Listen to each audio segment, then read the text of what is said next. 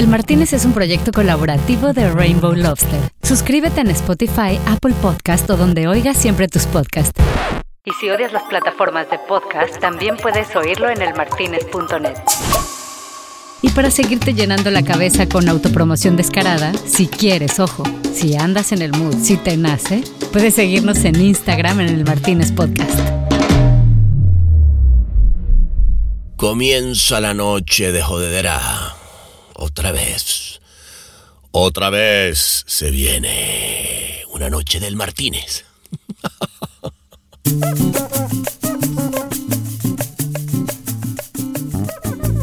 Bueno, esa noche pusimos todo de vuelta en su lugar, después de haber hecho un desbarajuste la noche anterior, para recibir a un amigazo que casi que iba a convertir esto en un lugar lleno de arte nuevamente. Pero que nos cuente Marley.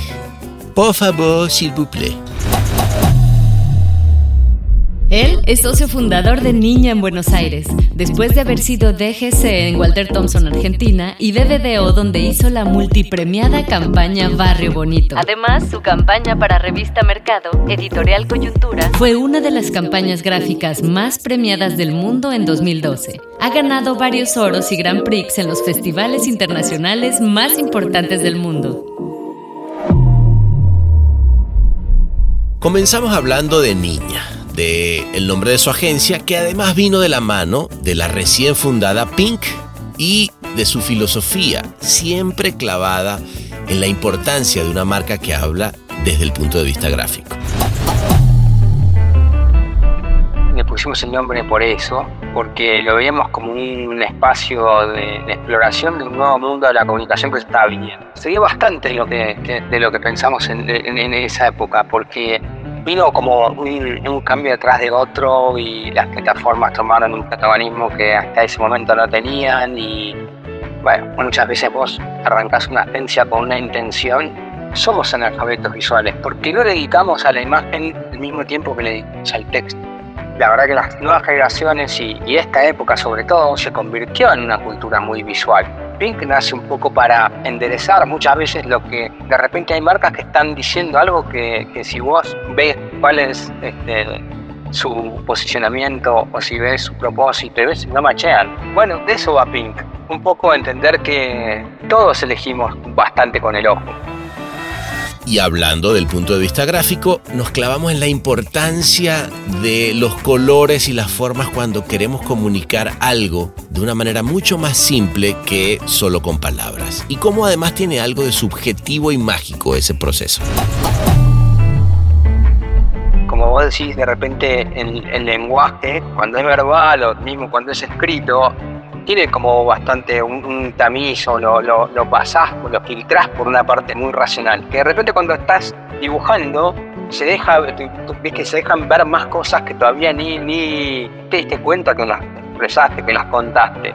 Por eso nosotros decimos, es una parte tan importante que de repente muchas veces queda relegada o, o, pasa por, por, por un estudio y después pasa después a la, parte de comunicación y la agencia le decimos, che, tiene que estar más integrado esto, tiene que estar como más, más conectado. Luego pasamos por uno de los casos del que soy fan, que es una belleza y que tuvo que ver con un momento en el que Nike como marca quiso instaurar un concepto brasilero en Argentina cuando hablamos de fútbol. Que bueno, se pueden imaginar para dónde iba ese rollo, pero bueno, dejó algo muy lindo que se llamó Barrio Bonito. Fue que el concepto global que tenía Nike para ese mundial era en Yoba Bonito, que era brasilero. Pero en Argentina no suena muy bien en portugués. Salieron los primeros pitches de, de Bonito con, sí, un flaco, no podemos poner acá un, afiche con Roberto Carlos. Sale la campaña en vía pública y vandalizan todos los, este, los afiches. Y ahí es como dijeron, bueno, ¿qué podemos hacer como para que se sienta que Argentina también puede jugar bonito? Fuimos como al barrio donde nacieron dos equipos icónicos de, Argentina. Todo lo que trabajamos, bueno, trabajamos con artistas de, de la boca, del barrio, como muy complicado varias veces que estuvimos, no sé, haciendo algún mural y que se complicó con algún vecino que también había estado tomando así tempranito y salía con un fierro a decir, ¿qué están haciendo ustedes acá? Y teníamos que levantar todo irnos. Pero también era lo, que le daba como ese sabor, ese, esa cosa local que también necesitaba la campaña. Hablamos también de una época en la que BBDO Argentina eran solo seis personas y él era parte de ese equipo. Y bueno, nos fuimos por esos recuerdos. Y nosotros fuimos y pasamos como un año en Aulla Bachetti, que volvimos a, Rato BBDO, que todavía estaba Joaquín y Papón, y, después eh, BBDO se separa del, partner local, que era Rato, y ahí Carlos eh, Pérez empieza a pensar sin este partner local, ¿no? A abrir BBDO en Argentina.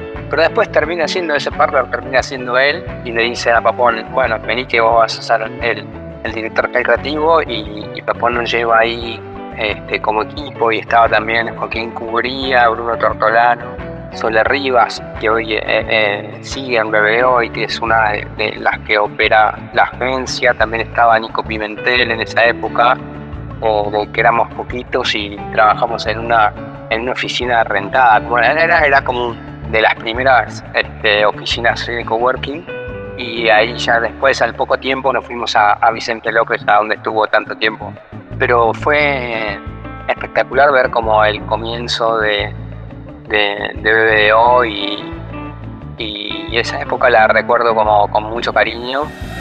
Que arranque de nuevo otra noche de hostilidades, por favor. Mientras le ponemos un poco más de risas y sabrosuras a la vida. Por favor, vamos a prepararnos que comience otra noche más que ya se antoja a esta garganta que se queda seca de tanto hablar mamadas y ustedes oigan cosas mucho más interesantes como a quien tenemos hoy. Levanten por favor las copas para recibirlo, porque él es Gonzalo, vecino.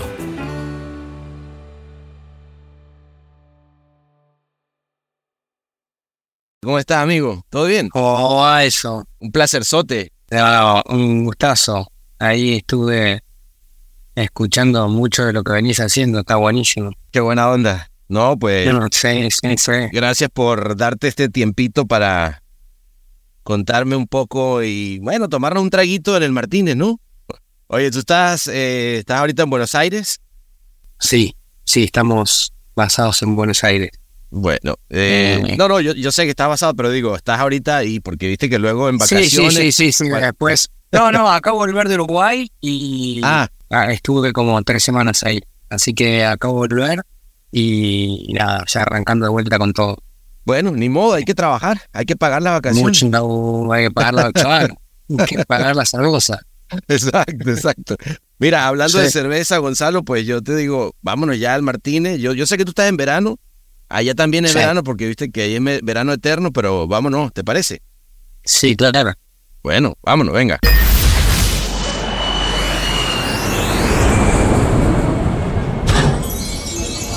Bienvenidos a El Martínez. ¿Qué le servimos para empezar?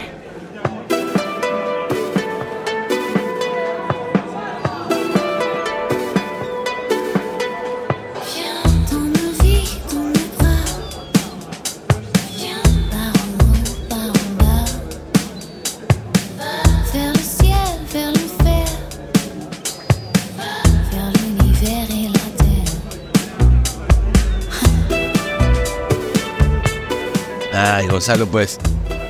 Aquí estamos, mira. Eh, ¿Qué te vas a tomar hoy, amigazo? Eh, no, una, ahora así me tomaría un spritz. Eh. Arrancaría con una spritz. Uh, un, el, un spritz clarito. En spritz. Pero. Eh, eh, oh, oh, oh, una birrita también. Cualquier cosa te hace. Sí, es que eh, me gusta el Spritz porque, porque tiene una cosa, un je ne sais quoi para este, para este momento. Viste que son 7 de la noche acá en Cannes y, es, y eso siempre cae bien, ya empezar como a degustar, ¿no? Eh, igual ahí cualquier cosita está bien, ¿eh? también te acepto. Ah, bueno. bueno. Eh, mira, tú vete trayendo, vete trayendo y vamos viendo, ¿ah? Oye, Gonzalo, eh, pues nada, amigazo, dime una cosa. Eh, acá, ¿cuándo fue la última vez que anduviste por acá en el Martínez? Uf, creo que la última vez que fui jurado fue en 2016. 2016. 2016. Una- Sí. Un, un año. yo- Sí. Yo, estuve, yo, eh, estuve también de jurado 2015. ¿Y, co- y cómo fue?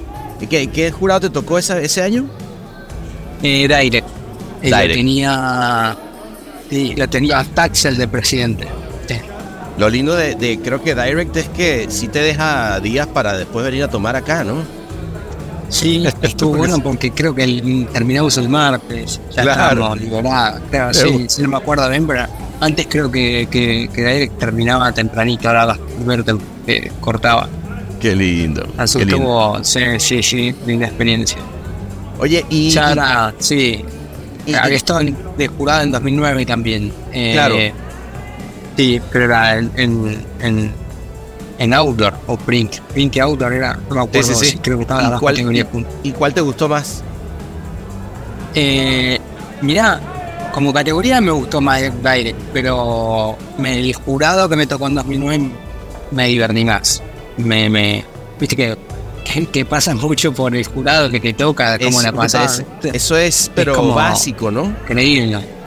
Básico. O sea, Pero yo, por ejemplo, yo, yo tengo grupo de WhatsApp con el jurado 2015 y he estado en otros Sí. jurados que sencillamente les pierde la, la pista, ¿no? O sea, es. Que no te, no, no, no te juntan ni más. Ajá. Qué, Eh, qué- qué lindo. Así que sí, en ese jurado estaba Akira de, Ajá. era el CEO de ese momento, y el presidente.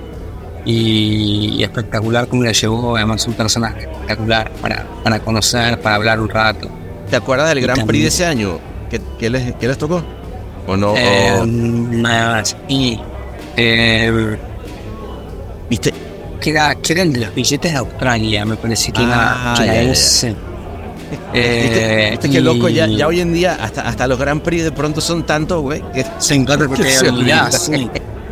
Está bueno. Eh, Oye, bueno. eh, pues digo, enhorabuena por, por Niña. Yo sé que Pink la, la fundaron hace no tanto, después de, de, de Niña, pero me, me gustó el Sí. nombre que entiendo que fue por, por la por la carabela de, eh, de- la calavera de Colonia. No sé si es carabela o Sí. calavera. Siempre, no, calavera obviamente no, porque Cala- sería- Carabena, carabena. la caravera de Pero, sí, sí, que sí, tocó Latinoamérica, tiene todo un rollo ahí de Oh. descubrimiento, ¿no? Sí, fue un poco lo que nos. Creo que lo que nos pasó en ese momento, que era como el 2012, es que mm, sentíamos como que el, eh, el grupo IWP estaba tomando como decisiones en cuanto a qué agencia del grupo iba a apoyar y con cuál después, bueno, después finalmente se vio cuál era la intención, ¿no? Como funcionando y quedándose con, con algunas marcas sí, con otras las fue este, descontinuando, como era el caso de Thompson, Sí. donde, donde también la comunicación era como estaba cambiando un montón y, y creo que a la agencia en ese momento le estaba costando, era, era una agencia muy grande y le estaba costando hacer ese catch up con la época, ¿viste? Eh, y estaba cambiando todo muy rápido, muy vertiginoso y de repente, bueno, 2012. dijimos, sí, sí, Y 2012, 2012 cambió todo. cambió todo.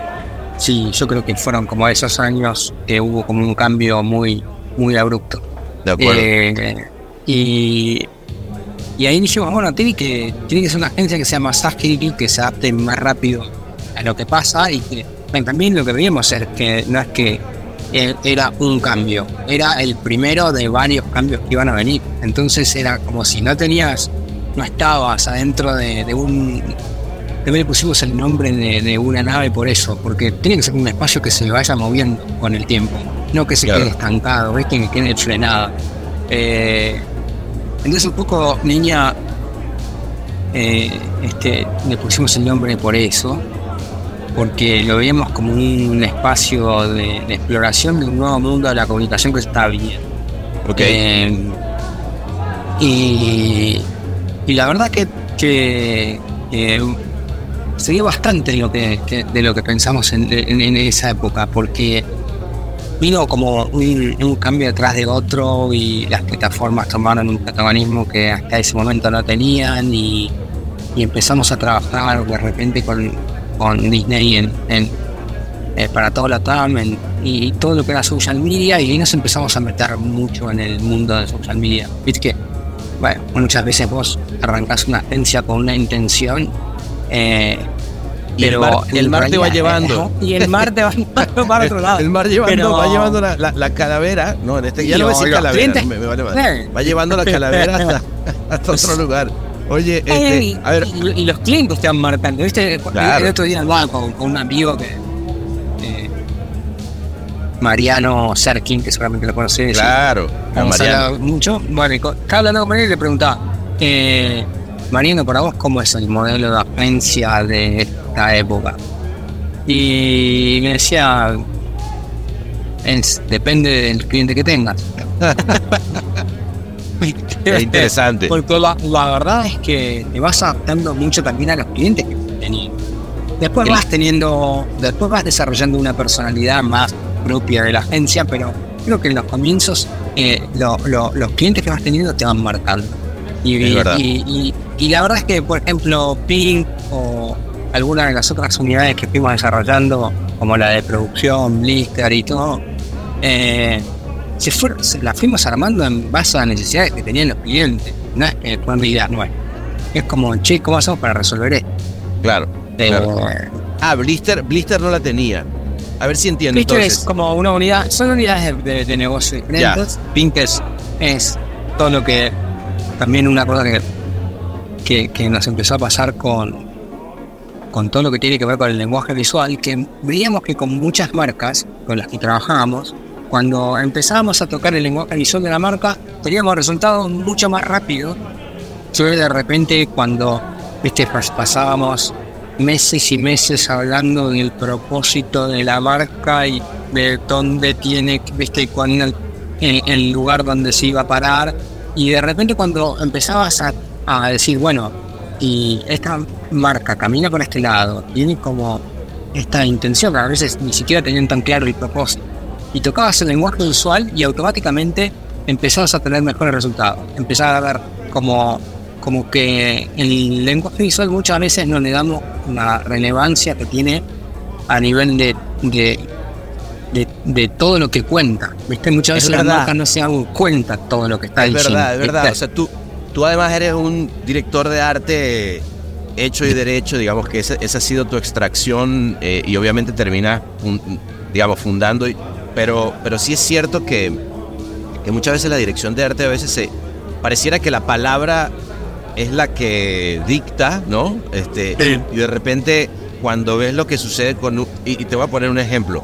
Cuando ves lo que sucede con, con el feedback que te da ChatGPT es muy interesante, por ejemplo, pero cuando ves lo que pasa con Mid Journey y lo, el mundo que se te abre cuando ves una imagen, es brutal, ¿no? O sea, pareciera como que se abre un mundo. O sea, o sea sí, efectivamente el, el, lenguaje gráfico tiene un peso enorme, ¿no?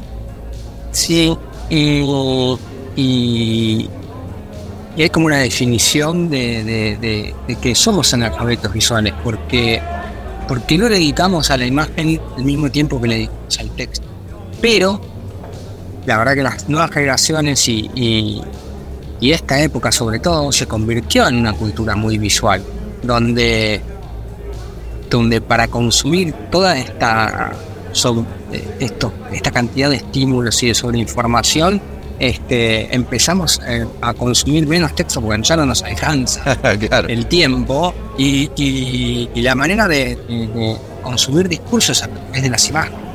Entonces Pink nace un poco para enderezar muchas veces lo que de repente hay marcas que están diciendo algo que, si vos ves cuál es este, su posicionamiento o si ves su propósito y ves no machean, decís, che, esto no tiene nada que ver con lo que es esta marca o que le falta, no se articula, no se articula con la con donde va viviendo los ecosistemas que tiene que vivir hoy, viste, como che, cuando lo vas a reducir a reducir a la menor cantidad de píxeles no funciona, es una marca que no performa, ¿viste? claro. que no Claro, claro, claro. Que, que queda larga. O de otra época. Interesante eh, sí, y después esto que decías para mí como que me decís eh, primero sos director de arte, la verdad que siempre me pienso así es como creo que mañana puedo dejar la agencia y, ponerme un café, pero va a ser el café de un director de arte. Si me pongo un bar va a ser, si me pongo un almacén va a ser en almacén de un director de arte. Y, y siempre, y te voy a decir una cosa, siempre voy a preferir ir a ese almacén o a ese café que a otro. Esto es El Martínez.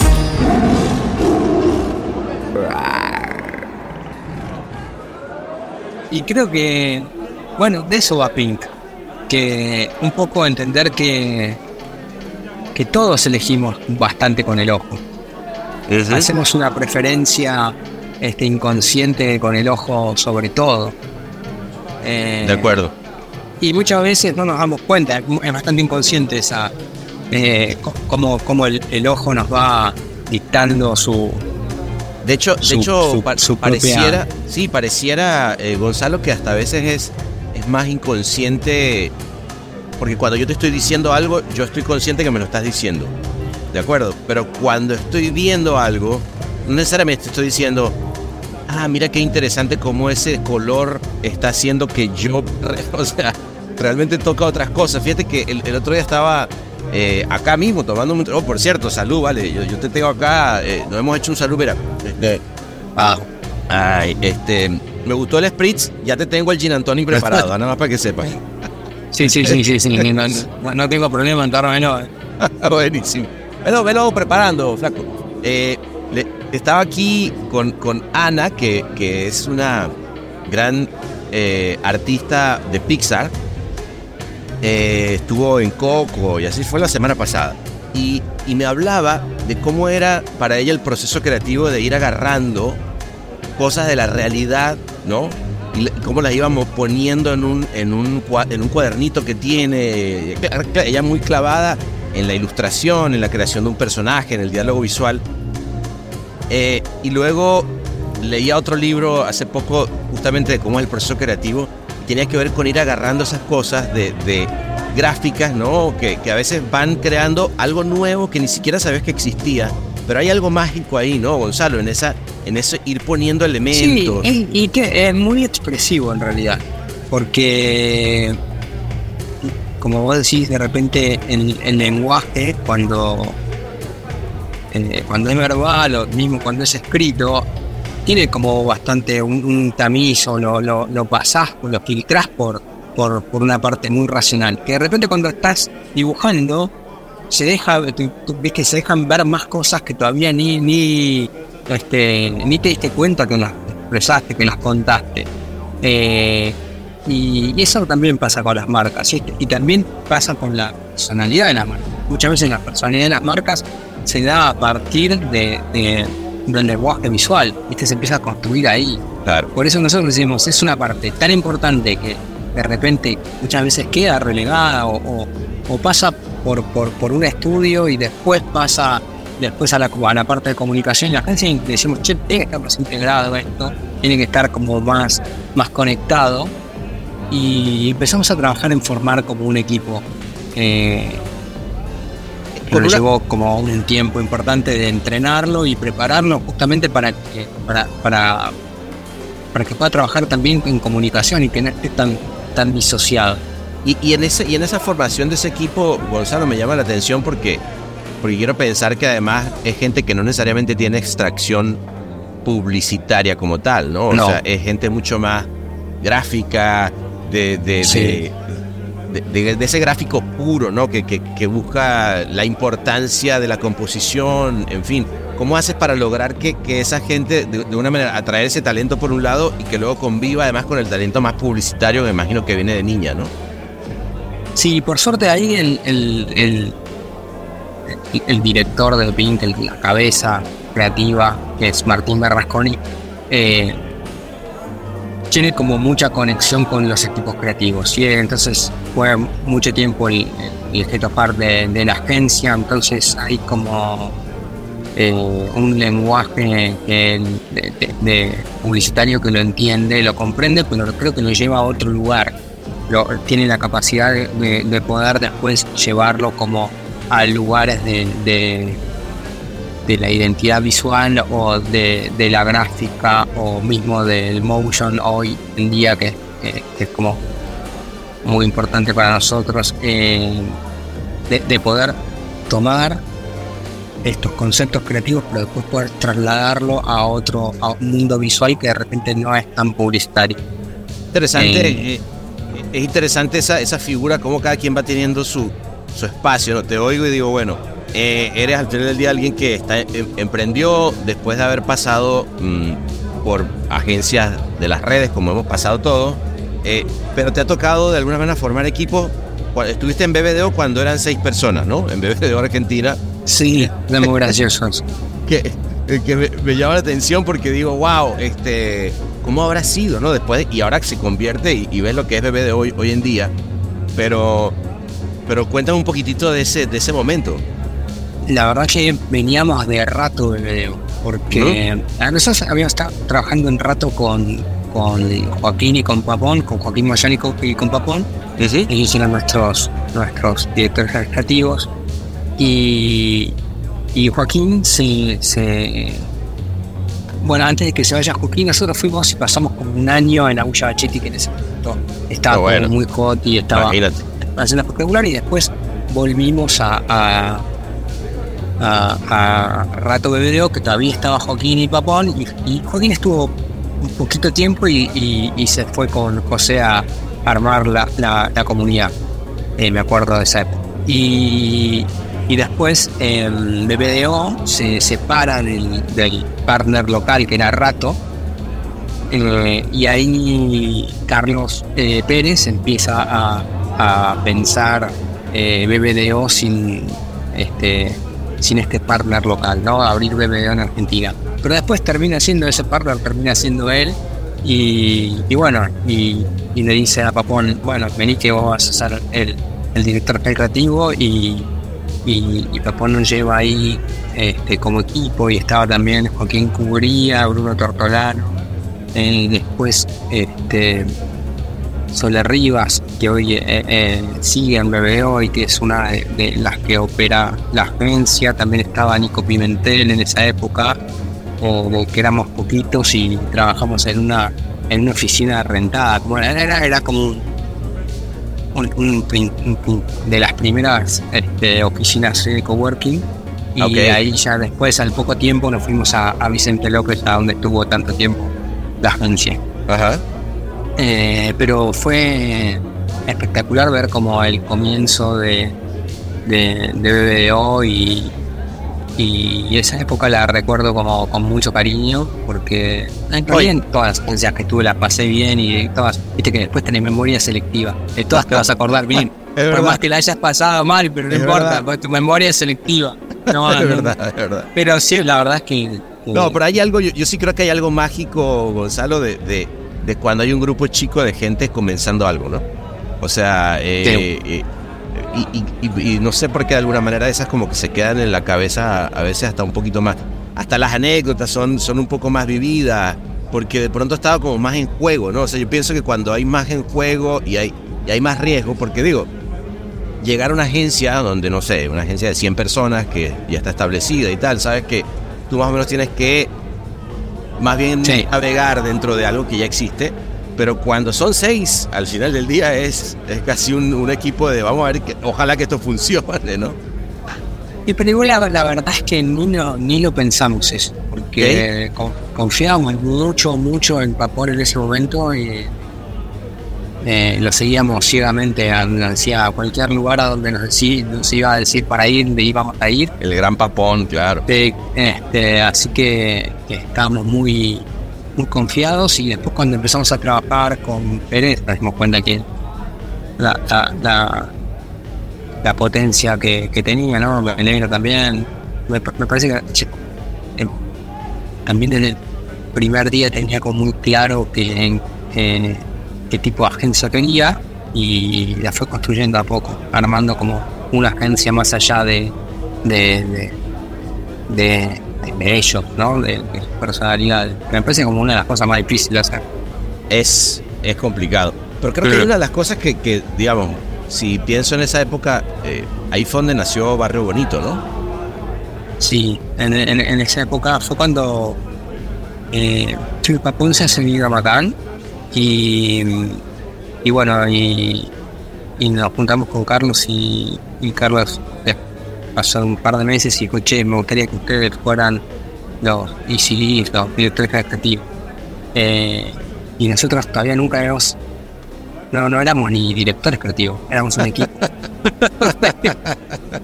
y la verdad es que le dijimos, mira, no sabemos si lo vamos a poder hacer, pero dale, vamos.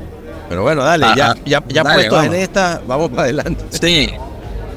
Y, y- y estuvo bien, creo que, que, que en ese sentido creativamente estábamos como maduros como para poder, eh, que es creo que lo que vio Carlos en ese momento, no así nuestra parte de, de management desastre. Éramos dos, nean, dos neandertals adentro de una agencia. Pero pero bueno, estábamos muy convencidos y, y motivados con, con, con llevar adelante la agencia. Era como divertido para nosotros. No sé si fue tan divertido para todos los que la gustaban con nosotros, pero Nunca puedes tener contento a todo el mundo, ¿no? Solo para desconocedores. El Martínez. Te pregunto lo de, lo de Barrio Bonito porque a mí particularmente es una de esas ideas que, que creo que pasan el tiempo, ¿no? O sea, si- siento que, que- que Barrio Bonito, justo cuando ahorita hablas que en el 2012 hubo como un quiebre eh, o, o- o se sintió muy claramente un cambio en la publicidad. Es cierto que desde antes, y, y esto fue año 2007, Barrio Bonito, ¿no? Sí. Eh, n- sale un caso de comunicación que, que para la época era difícil como que meterlo en algún lugar, ¿no? O sea, todavía veníamos un poco de esta época, eh, Gonzalo, donde, donde los medios más o menos estaban como segmentados, donde sabías si esto era una campaña Totalmente. de outdoor, si era de tele, no sé qué. Y de repente llegan ustedes con una propuesta que es, vamos a transformar un barrio completo, ¿no? Y, y eso, y, y además a nivel dirección de arte, una cosa eh, hermosa. Pero primero, eh, antes de, de cualquier cosa, Gonzalo, tenemos aquí a unos. Eh, espera un segundito, hay, unos, hay una generación Z ahí que me está haciendo señas y dicen, no tienen la más mínima idea que es Barrio Bonito porque ellos estaban. ¿Dónde estabas tú, flaco? Dice que, dice que todavía estaba en el colegio. Entonces, sí, cuéntale- seguramente, ¿no? me pasa mucho. po- ¿no? Sí. Cuéntale un poquito cómo era la idea. En- en- Mira, la, la idea fue que en realidad aparece un problema que fue el concepto global que tenía Nike para ese mundial era en 2000 2006, creo. Eh, el concepto en Ayoba bonito, que era brasilero. Lindo concepto. Y, y- pero en Argentina no suena muy bien en portugués, porque No, ellos lo obviamente. iban a aplicar en portugués. Claro. Entonces salieron los primeros pitches de, de Yoba Bonito con Y los querían matar. tenía- claro, con Roberto Carlos. O sea, tenían de foto con Roberto Carlos, con Ronaldinho, eran las caras. Entonces, Alguien, alguien en marketing no lo hizo bien ahí. No, el gerente de marketing hacía las presentaciones, que era Gino Fisanotti, hacía las presentaciones a Portland diciendo, tratando de explicarle la rivalidad entre Argentina y Brasil, que Claro. si un flaco no podemos poner acá un, un- un afiche con Roberto Carlos. Van a- Bueno, Lo van a matar. claro, en Portland no lo entendían y le dijeron, sí, bueno, dale para adelante. No, no, no importa, porque no vamos a cambiar el concepto global porque Argentina no se puede adaptar a si yo Mira hago tú, qué loco. entonces, digo, eh, bajen la campaña. Bueno, sale la campaña en vía pública y vandalizan todos los, este, los afiches. no, los grafitean. Imagínate las cosas que le ponían. ¿no? Claro, imagínate, pito en Eh, los ojos. eh, eh, sí, sí, todo, vimos todo lo que te puedas imaginar. Entonces, Chino este, hizo como unas fotos de todo eso y lo mandó en una presentación a Porra y que, muchachos, Te lo dije. estamos haciendo, estamos golpeando. Sí, te lo dije. Y ahí es como dijeron, bueno, veamos cómo localizamos este, la campaña en Argentina. ¿Qué podemos hacer como para que se sienta que Argentina también puede jugar bonito? Y ahí eh, fuimos como al barrio donde nacieron dos equipos icónicos de, Argentina. Eh, Boca y River nacieron de ese mismo barrio. Entonces eh, dijimos, bueno, vamos al lugar donde nació el fútbol en Argentina y contemos un poco que nosotros bonito.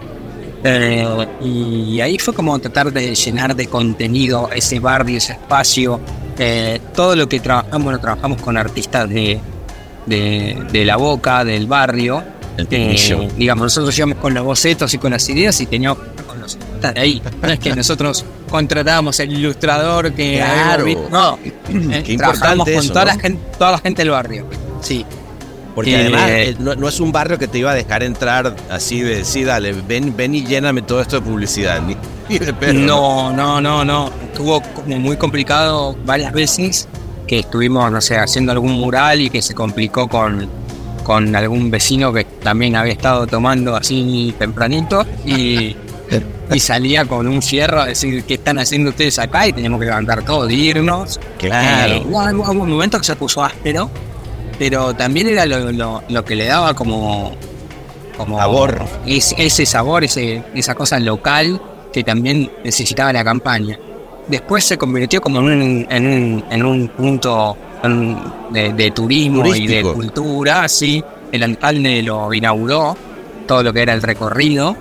Eh, y, nada, fue como muy interesante que después la gente pasaba y, y recorría y miraba todo lo que había pasado con el fútbol y cómo contamos un poco también este todo lo que pasaba con la marca y con cómo, cómo era el desembarco, porque también cuando llega Nike a Argentina, todos los briefs eran para, para, para chicos bastante, bastante chicos, eran como de, de 8 a, a, a 18, eran como todos los, los briefs que llegaban, porque la verdad que, que las generaciones anteriores éramos todos Adidas. Eh, no, no, no estaban Nike en Argentina. Entonces, Wow. el poder meterse en el fútbol tenía que agarrar todas las generaciones nuevas, no podían trabajar sobre las otras generaciones más grandes porque todos los más grandes éramos Adidas.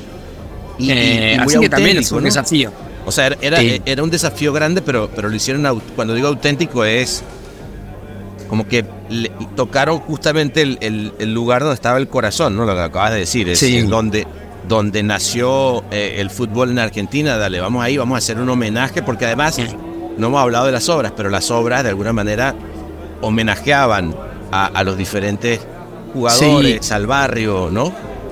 Y, y también un poco lo que vos decías, ¿no? Que estábamos haciéndolo un poco también cuando llega Carlos y dice, che, bueno, tenemos que activar, el, tenemos el barrio, vamos a activarlo. Me acuerdo a Nico Pimentel que está peleando con los permisos con la ciudad y tratando de convencer y había como que llenar de contenido, un poco era una caja vacía en un momento, ¿no? Bueno, tenemos un barrio, ¿cómo lo llenamos? ¿Viste cómo Wow. convertimos esto en un recorrido? ¿Cómo, cómo se convierte casi en una galería eh, Outdoor. en una galería outdoor. Eh, entonces tenía como algo de, de instalación, tenía algo de, de- experiencia de, experiencia, de arte, de, todo lo que este, lo, lo- lo- lo fuimos llenando en algún punto y tratando de que participe gente que también le gusta el fútbol y, y- pero que, que le, podía dar como un enfoque diferente al que veíamos siempre. Eh, pero bueno, yo también recuerdo como esa parte con la marca como muy divertida, con- también hicimos el, el libro de 30 minutos, eh, o hacíamos eh, los De libros de, de los pies mágicos con, con, con Tevez, me acuerdo que hacíamos las historias de cada uno de los jugadores y los hacíamos entrevistar a sus barrios y contábamos la- las historias de ellos y los fotografiábamos en, en Fuerte Aparche y la verdad que lindo, como pero- muy interesante. Pero, pero vuelvo a lo que te digo, Gonzalo. Hoy en día suena como, ah, bueno, claro, estabas haciendo contenido para una marca, querías Sí. que fuera contenido orgánico que la gente compartiera, pero pongámoslo en 2007. En, en 2007. Sí, no, no, no, sea, no, no, no. Digo, no, no era algo digo la normal. verdad, ¿me no, no, no, no, no nos dimos ni cuenta estábamos haciendo eso, ¿eh? No nos dimos ni cuenta. Sí, es verdad que la marca ya tenía un- una campaña global. Claro. Entonces, el espacio que nosotros teníamos para trabajar con, con, con Nike en la Argentina era el, el de el de todo lo, lo que era- no era la main campaign, digamos, todo lo que no era la campaña troncal. Entonces terminábamos trabajando sobre. Y ahí también empezó a, empezamos a trabajar bastante en digital. Eh, me acuerdo cuando lanzamos la camiseta de boca, que ta- le tatuamos la camiseta a un hincha Sí. que bueno eh, que y, y se había hecho viral y llegó a marca y, y todas cosas que pasaban que vos hoy lo ves en un caso y es como ah ok sí o sea lo ves casi en todos los casos con los resultados y que es orgánico. Sí, sí, sí, Este, Pero en ese momento ni, no, no, no, hasta, creo que era también un, un cambio de paradigma que se estaba dando en, ese año en Cannes, que empezabas a ver casos.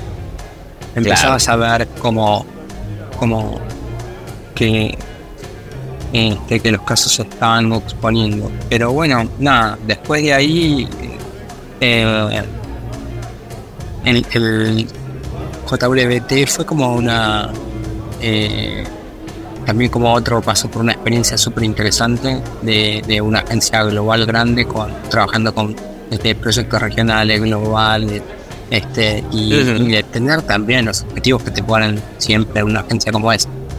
Eh, misma que ahora ya, viste que es impresionante cómo va cambiando todo, ¿no? Ahora sí. ya no es JWT, WT, ahora es este mm, BML, todo en una cosa eh, sí. es interesante. Yo creo que ¿no? igual estaba bastante diagramado eso, estaba pensado. Estaba, eh. entonces que estaba, estaba todo fríamente calculado. El Martínez es el Martínez. Sí, él. Hola, Martínez.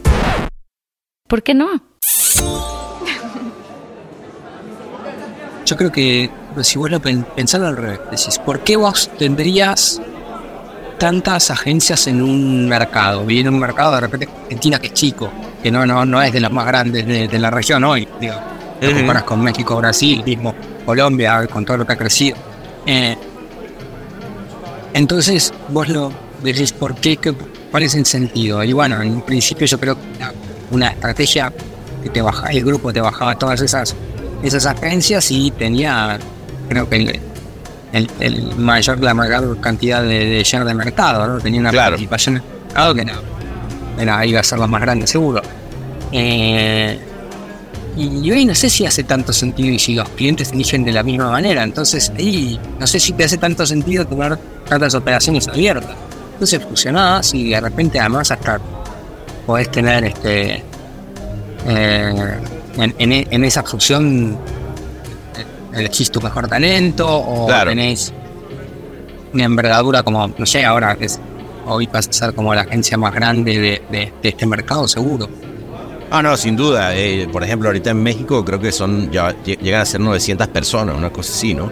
Este, claro, es una locura. Y, igual era interesante, ¿no? Si tú lo ves en, en perspectiva también, o, o, más bien, y hablábamos ahorita de las marcas, de la personalidad, ¿no? De, de, de, sí. de, de qué hace una marca, qué hace una agencia diferente. O sea, por ejemplo, yo me acuerdo, JWT fue Network del año en 2012 en Cannes, ¿no? Este, sí. Te, te, acuerdas bien, tú eras parte de eso. Sí, y, sí, sí, sí. Y, y bueno, todo eso de alguna manera, como todo cambia, ¿no? Obviamente.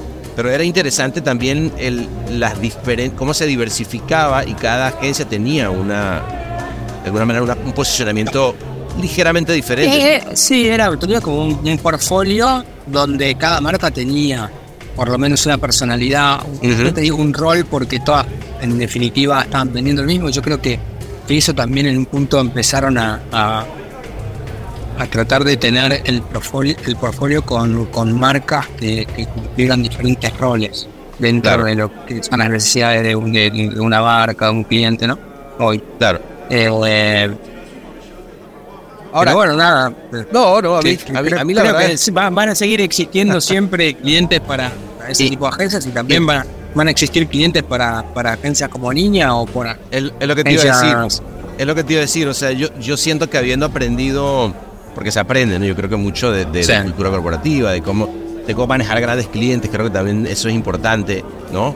Y seguramente sí. te pasará que de repente tienes a un cliente que viene contigo y, y, y lo mismo, sin importar el tamaño, sabes que lo puedes llevar adelante, pero siempre habrá también, eh, eh, Gonzalo, el, el, la independencia, ¿no? que creo que también hace, genera frescura en un mercado, porque, porque hay una cosa más ágil que, que, que tiene tu punto de vista sí, sí, impreso. Sí, ¿no? bueno, el, el, la, la, la, toma de decisiones tiene como un camino mucho más corto eh, claro. en una agencia independiente. Pero para mí el diferencial más importante que un día se lo escuché en una, este, en una charla a Gabriel Manoné es que cuando vos tenés una agencia independiente, vos todos los días te tenés que ganar ese cliente. Porque. claro. Porque, hay alineación. claro, ahí no hay alineación que valga. Entonces es. El tipo te eligió y vos tenés que validar esa elección. Eh, está contigo porque. Está contigo, sí, está con vos porque realmente. Sí, no, no, nadie le está apuntando con un revólver para que, para que trabaje con Entonces, si no tiene por qué. Entonces, si en la reunión vos le estás agregando valor, no le hace sentido, no estás. E, y eso cambia todo. Y también escuché mucho de. de. Pereira, de, de Pereira Odell, en, varias charlas que escuché, sí. Eh, es muy interesante cómo él cuenta. Eh, que muchas veces en la agencia independiente uno se imagina que bueno, más creativa o que tiene más libertad, pero, pero de repente también eh, hay un lugar donde tenés que cuidar mucho tu negocio porque nadie te lo va a defender más que vos.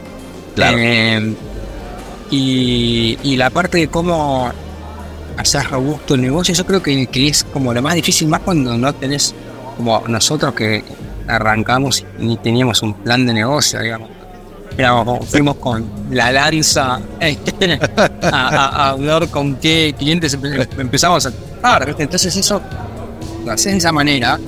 Eh, después con, te lleva con más tiempo hacer un negocio robusto, una cosa con, un negocio robusto, que eso te va a permitir después hacer mejor laburo. Y no, la verdad que, que más allá de eso, donde ponemos hoy el foco también dentro de la independencia, es en las relaciones. Creemos como mucho en, e, mucho en eso. Claro. En que una relación sana va a hacer que tengas un mejor laburo y también una mejor agencia, una agencia este, más sana si las relaciones que tenés con los clientes son sanas. Viste que hay, hay, mucha charla ahora eso sobre, sobre la salud que, que habla sobre que, como esos cuatro puntos para, para estar sano que tiene que ver con la alimentación, con dormir este, y respirar y el cuarto es tener relaciones sanas. Interesante, interesante. y, que, porque la salud no es algo que, estuviéramos pendientes antes en el negocio, ¿no? Totalmente. Y, porque cuando tenés una relación que viste que hoy hasta tiene un nombre, cuando una relación es tóxica, o te está envenenando, o viste, y vos ahora tiene un nombre que te das cuenta, che, esta relación no te hace bien. Claro. Y, y, y eh, viste, hay mucho ranking y mucho festival y todo para, para entender que agencia es mejor que otra. Y yo no creo que haya agencias mejores que otras. Creo que hay agencias que hacen mejor fit con un cliente que otras. De repente es como, es como un match el que tiene que haber, donde de repente es una marca que con esta agencia funciona bien y de repente va a laburar con otra agencia y no. Al, final, claro, al final es un negocio de, de, personas, ¿no, Gonzalo? Más allá de, cualquier cosa, tiene, tienes un equipo de gente que real, como, como en la vida, haces a veces clic o no haces, ¿no? Y, luego pasa que cambian las gentes y cambian las relaciones porque efectivamente la magia que había en ese en, la gente que había antes, pues ya no existe, ¿no? Ah, mira, sí, la, la, agencia que más admiro, que más me gusta, y digo, más me gusta a lo largo del tiempo, ¿no? Un promedio de, de, toda su vida y digo, en todo ese tiempo, la que más me gusta es, es Wyden. Sí y, es una agencia independiente y siempre mantuvo ese espíritu independiente eh, y, creo que trabajó como muy fuerte en las relaciones con sus clientes, con las con, con donde tuvo las relaciones más largas, más sanas, hizo mejor laburo. Es verdad. Eh, es increíble, pero vos lo puedes ver así. Eh, ves el laburo con Nike y es muy sólido. Muy, y, yo creo que cuando hoy lo eligen, eligen a Win es porque son clientes que quieren tener otro tipo de relación con su agencia. Y ellos trabajan mucho en eso. Es verdad, es verdad. Y, y, es. Eh, va, a ser interesante ver qué, qué pasa con ellos con, con, todo este tema de la expansión. Ahorita ya, hablar, ya, ya abrieron oficinas también en México. Este, que, y, y si se mantiene ese espíritu independiente, que, que ojalá, porque porque viste que luego también pasó que las grandes independientes, eh, vino toda esta ola de todas las consultoras que compraron a dineral este, y salieron de un montón que la verdad viste que luego se van como diluyendo y convirtiendo casi que en, algo totalmente diferente, pero sí, estoy contigo que, que Wyden ha sido de las que lo- ahí la diferencia es que Wayden no está comprando a nadie. Digamos que Claro. Wayden eh, hace un plan de expansión donde, bueno, lleva su marca, su cultura a, a otros mercados. Hay que ver cómo machea con ese mercado. Eh, para mí el desafío que tienen ellos es ese. En el Claro. caso de las consultoras, yo creo que es como medio obvio porque el, el más grande va a imponer su cultura. Entonces, si Ah, una es- consultora que está Claro. que es gigante y compra una agencia, y que, en definitiva, eh, el desafío para la agencia es que, que- que la cultura de la consultora no se las coma. A es- a eso me refiero cuando, cuando te digo de la independencia, o sea, que mantengan esa independencia y que no venga alguien a, a- a comprarla, ¿no? Que al final del día termina pasando con todo, ¿no? Eh, Gonzalo, hoy en día Sí. es impresionante, por ejemplo, lo que pasó el año pasado con un HBO, que tú Sí. dices, una de las marcas más icónicas de entretenimiento del mundo, la compra este, Discovery y de repente dicen, ¿sabes qué? Fuera HBO, ahora es Max. Y tú dices, después de todo el dinero que le pusieron atrás, en fin, a mí es una de las cosas que me hace... Sí, o ex. Para mí lo de Twitter con ex es como Ajá, que es un capricho. Pero bueno, espérate un segundo. Pero porque nosotros que trabajamos en comunicación sabemos lo que cuesta que de repente eh, eh, la co- conviertan a tu marca en un, un verbo, ¿viste? Que hablen de tuitear. Tuitear, ah, claro. Es, es algo que ves que ahora yo lo que le pregunto es, che, ¿cuánta plata perdiste cuando le cambiaste el nombre? Porque ¿qué alguien va a decir exear? Voy a exear algo. ¿Viste? Entonces punto, ahí, de verdad. ahí digo, no, no entiendo porque ¿qué estaba comprando? Si, si él quería comprar una plataforma, la verdad que con la plata que tiene la podría haber desarrollado él. Claro, y ponle ex y ya, o sea, y, si- y, claro, y le pones X a lo que se te cante, triple X, 4X, lo que quieras. Pero eh, si, si vas a comprar, ahí el valor de Twitter, mucho más que la plataforma, es la marca. de la marca, claro. Eh, pero bueno, obviamente los millonarios siguen cualquier discusión voy a perder. Voy a decir, callate, vos sos Mira, Elon, Pobre iba pasando por ahí. Elon, comunicador. la, y- Elon, la cagaste, estaba aquí en, un- en otra mesa, pero y se separó y se fue, ni modo. Flaco, sorry, ni modo. Un bar inclausurable. El Martínez. ¿Cómo va el tema con, con Milei, Argentina? ¿Cómo, cómo, ¿Cómo viene ese proceso de cambio? Porque eh, es, a, a mí me pareció, ahorita que hablamos de, de, de marcas y de, y de construcción, etcétera, lo que hizo ese hombre en TikTok fue impresionante, ¿no? Este, cómo Bien. se adueñó hasta de mi TikTok, güey, porque yo obviamente con la relación que tengo con, con Argentina siempre estoy como pendiente y, y Para mí es un que ganó, ganó por, por TikTok. Sí, para mí ganó por ser genuino. Ok. Eh, más allá de que esa genuinidad polarizó, porque, porque hay ya muchos libros hablando de la polarización de la política a nivel global. No es Es- solo lo que pasa en Argentina, Claro, sino es que pasa en- ya- es un fenómeno global, cómo Claro. se polariza la, la- la política, pero él entendió que ir por el medio le iba a llevar a un fracaso. Entonces creo que eligió una punta, fue fuerte, dijo lo que pensaba. Yo creo que la gente, más allá, yo no creo que toda la gente que lo haya votado estaba de acuerdo con todo lo que decía. Por el contrario, decía. Pero Claro. creo que lo que valoró es el no estar tratando de decir lo que la gente quería escuchar, sino lo que el tipo pensaba. Por más que Claro. Era genuino. no estés de acuerdo. Es genuino. Era genuino. Y yo creo que es un. Es, para mí fue una gran enseñanza para, para la comunicación, Mark. Y creo que es lo que la gente está valorando hoy. Es, es como una. un- el, el ser genuino es uno de los valores más importantes que hoy que puedes tener a la hora de comunicar. Claro. Eh, esa. Digo, te, te gusta, ¿no? Porque hay un montón de gente que no lo elige, ¿no? Y claro, claro. no me- gusta lo que hace, o dice, o es un animal, o, o eso no ser de esa manera. Eh, y, pero si vos ves los candidatos que tenían un discurso más moderado, eh, no les fue bien. Y para mí la explicación es que el gris es mucho más difícil de explicar.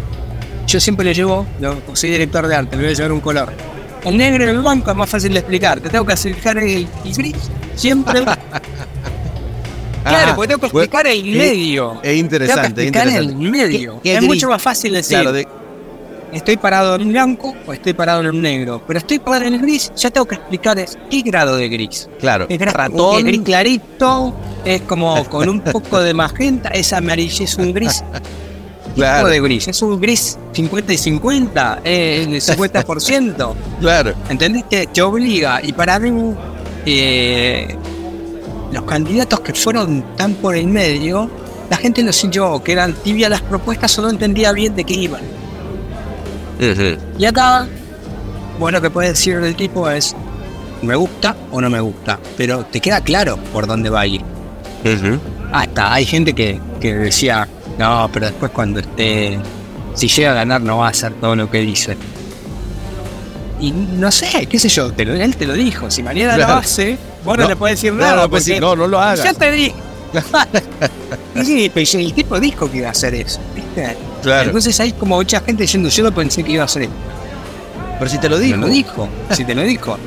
Yo creo que en otros momentos de Argentina, con otros candidatos nos pasó que nos dijeron lo que queríamos escuchar Y terminaron haciendo otra cosa. Y después terminan diciendo otra cosa. Este Claro. caso es raro porque no. Eh, más allá que seguramente la coyuntura y todo lo obliga a tomar decisiones que, que no son las que estaban en cuando era candidato, ¿no? Pero Pero hasta ahora tú dices que Pero- ha demostrado que, que efectivamente está queriendo llevar a cabo lo que dijo. Yo creo que sí, y que, que, que- que para mí es difícil para...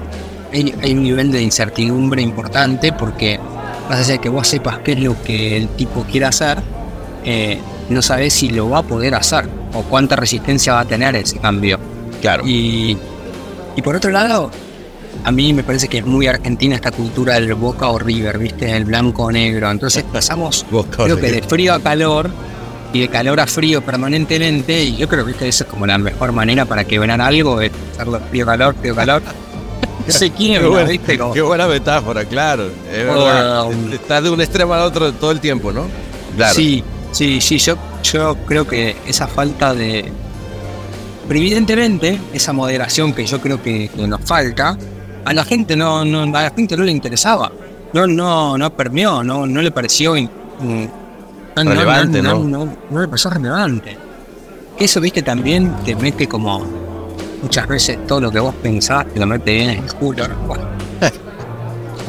porque después la gente tiene como reacciones que mm, que, que, que uno no, no, no, no las lee después. La verdad que para mí es un caso que se lee con el diario del lunes.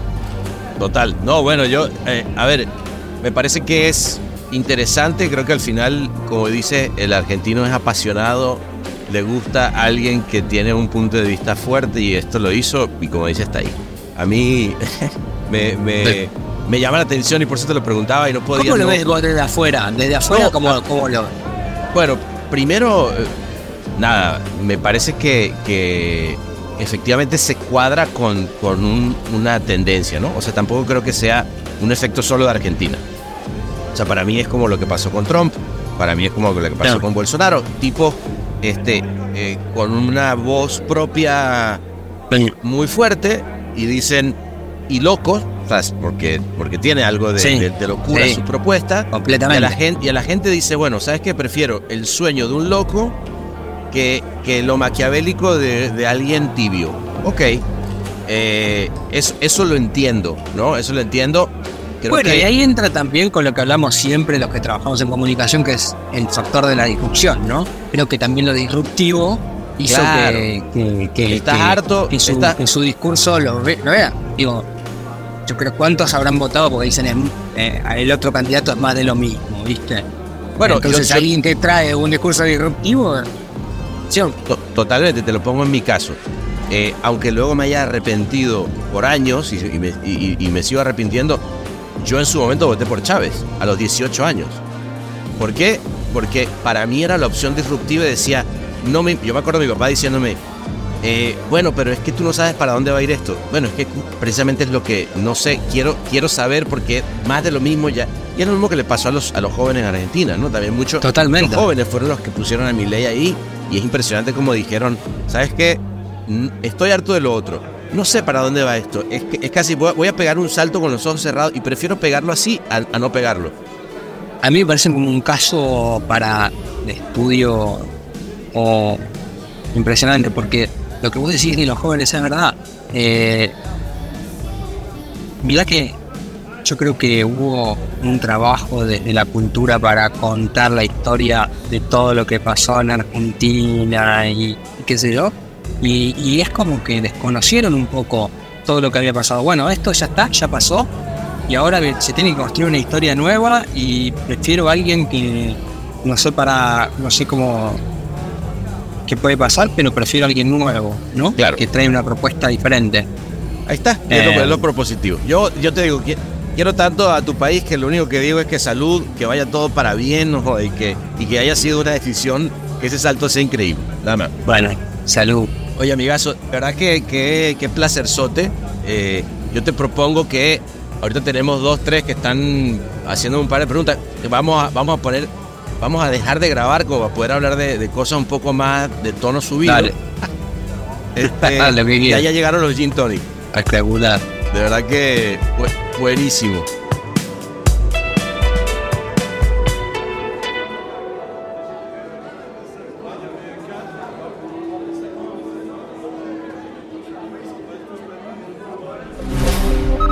Todos los derechos reservados y todos los torcidos depravados.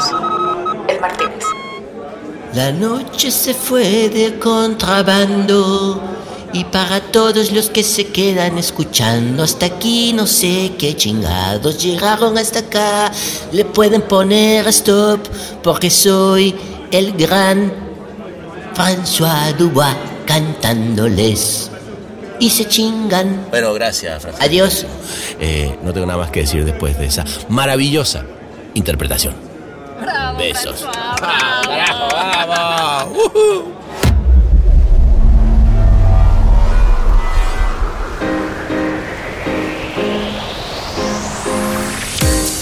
Este episodio fue mezclado y musicalizado por el gran Ahmed Cosío en Ciudad de México. Locución de la voz Marley Figueroa desde Ley. Investigación y booking, Natalia Visione desde Buenos Aires. Escrito por Sebastián Arrechedera. Dirección de arte y redacción Ángela Forti. Desde Madrid. Una producción colaborativa de Rainbow Lobster. El Martínez, un podcast bar improvisadamente meticuloso.